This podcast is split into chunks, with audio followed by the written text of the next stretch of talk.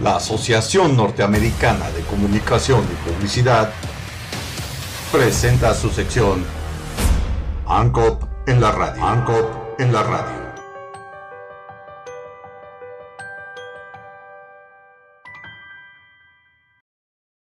Ten, nine, eight, seven, six, five, four, three, two, one.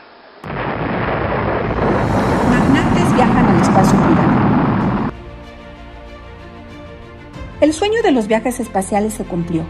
Dos de los más ricos del mundo lograron su propósito de privatizar las aventuras espaciales, pero un tercero lo hizo primero. Richard Branson. Richard Branson, dueño de la empresa Virgin, se coronó como el primer empresario en llegar al espacio en su propia nave el pasado 11 de julio. El multimillonario viajó en la nave BSS Unity de la compañía Virgin Galactic, que también transportaba a dos pilotos y otros tres pasajeros. Virgin Galactic pretende facilitar el turismo espacial a quien lo pueda pagar. Richard Branson es la 286 persona más rica del mundo y la doceava más rica de Reino Unido, de acuerdo con Forbes, con un patrimonio neto estimado en 5.100 millones de dólares. Jeff Bezos. Así como en la conquista de la Luna, Alan Shepard fue el segundo ser humano en llegar al espacio.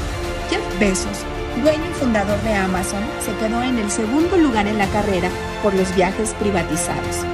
A bordo de una de las naves de Blue Origin, compañía de viajes especiales fundada por el magnate, considerado el más rico del mundo. El cohete se llamó New Shepard.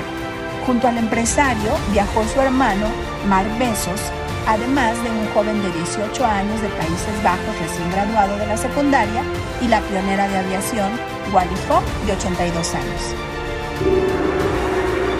Elon Musk.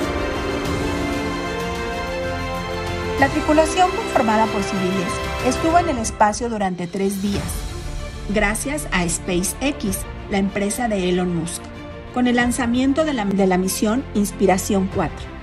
De acuerdo con el comunicado de Space 4, la tripulación abordó el cohete Falcon 9 y la cápsula Dragón para un viaje de tres días orbitando la Tierra cada 90 minutos a lo largo de una ruta de vuelo personalizada y curiosamente monitoreada por un centro de control de la compañía. La misión recaudó fondos para el Hospital de Investigación Infantil St. Jude.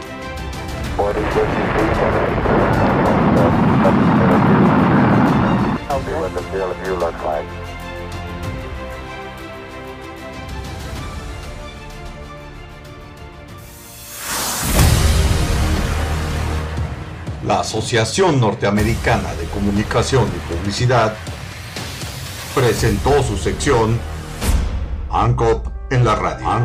En la radio.